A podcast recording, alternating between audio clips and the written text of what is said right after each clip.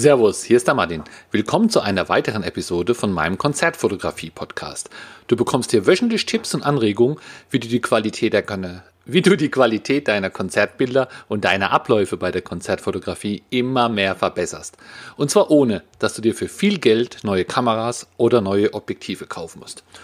Heute geht's das, geht's um das Thema, so viel Bilder solltest du eigentlich nach einem Konzert liefern. Ja, ich glaube, wir hatten sowas ähnliches schon. Da habe ich drüber geredet, dass umso weniger eigentlich besser ist fürs Portfolio. Da ging es ums Portfolio. Jetzt geht es aber, ja, du fotografierst für irgendjemand, für irgendein Magazin, für ein Webziehen im Auftrag, für die Band, für wem auch immer. Und solltest danach Bilder liefern. Und jetzt die große Frage, wie viel sollte man denn überhaupt liefern? Was ist zu wenig? Was ist zu viel? Was passt so ganz gut?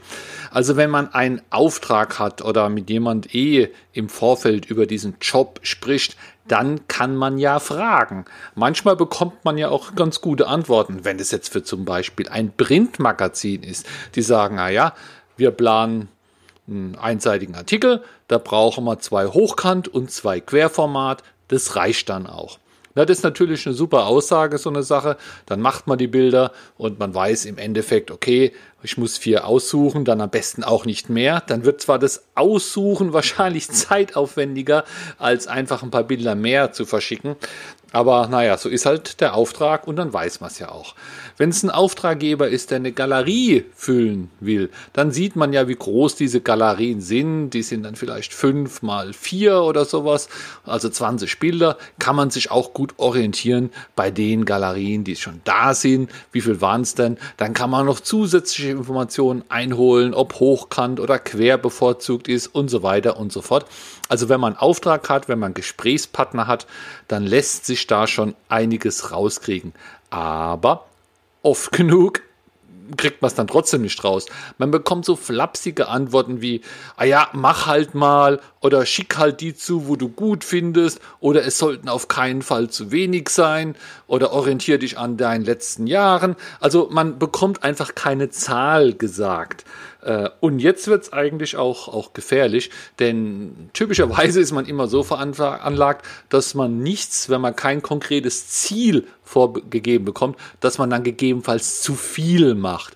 Also wenn jetzt der Auftraggeber nicht sagt, naja, schick halt mal die Guten, ja, dann würdest du ja quasi selbst von dir behaupten, keine guten Bilder zu haben, wenn du nur fünf lieferst. Also lieferst du vielleicht mehr, lieferst vielleicht 20, 30, äh, nur weil die Frage jetzt vielleicht so schlau gestellt wurde. Also hier fehlt eigentlich, wenn, wenn das nicht konkretisiert ist, ist manchmal so ein bisschen das Gefühl und oft schießt man auch übers Ziel hinaus. Die Kollegen von der Hochzeitsfotografie, die haben das auch manchmal, ja. Dann werden da Bilder geliefert, zig hunderte, ist zwar dann ganz schön, ja, für das, für das Paar, aber es ist natürlich viel mehr Arbeit. Das war vorher vielleicht auch gar nicht so gedacht, aber dann ist man am Sortieren und am Machen und am Tun, da denkt man, das wollen die noch und das könnte denen gefallen und so ähnlich ist es ja auch bei den Konzerten. So, und deswegen haben wir wie immer hier mal eine kleine Umfrage gemacht. Ja, wie viel Bilder sollte man denn nach einem Konzert auch liefern? Also hier ist jetzt eher die Situation, dass es im Vorfeld nicht geklärt ist und man einfach keine so genaue Idee hat.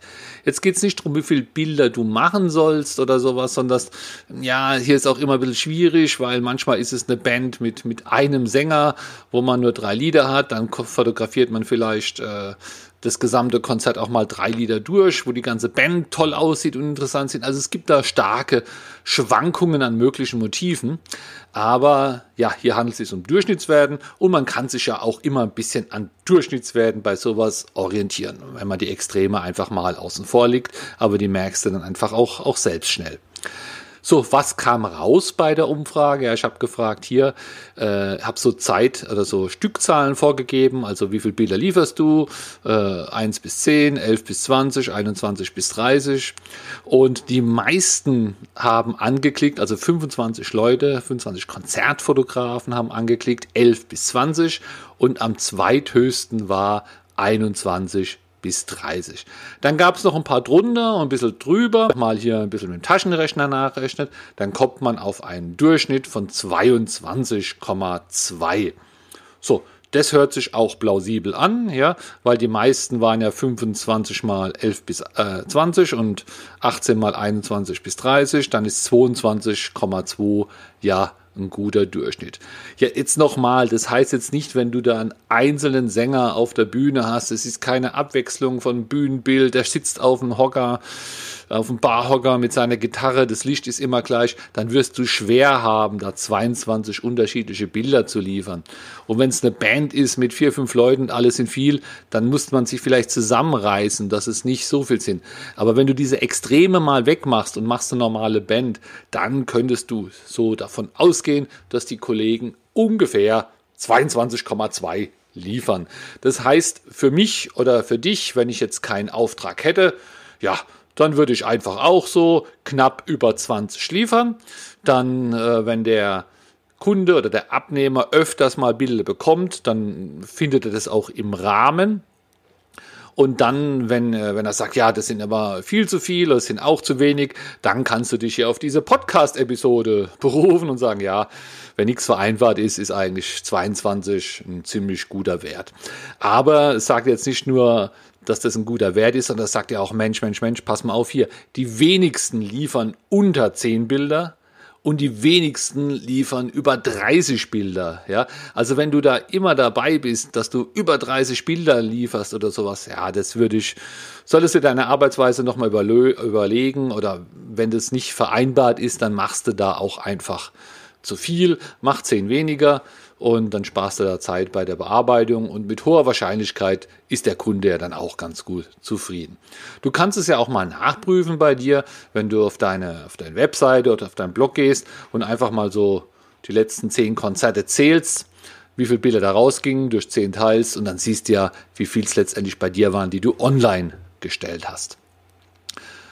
So, also so mache ich es eigentlich auch, wenn ich so auf meine gelieferten Daten komme. Ich komme immer ein bisschen leicht, leicht drunter, aber ich sage es auch vorher. Also ich habe da eine Vereinbarung.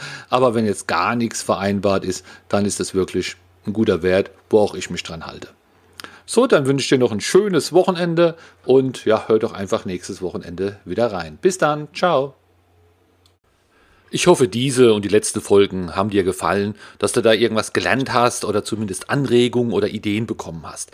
Damit das nicht alles hier immer so theoretisch ist im Podcast, gebe ich auch 2020 wieder meinen Konzertfotografie-Workshop. Du findest alle Infos dazu auf www.konzertfotografieworkshop.de und dort wird fotografiert auf dem Festival, jede Menge Bands, unterschiedliche Lichtsituationen. Vorher ist Theorie, es gibt einen Praxisteil, wir machen Feedbackrunden. Also da kann man richtig mal was lernen. Schau dir es an auf www.konzertfotografieworkshop.de.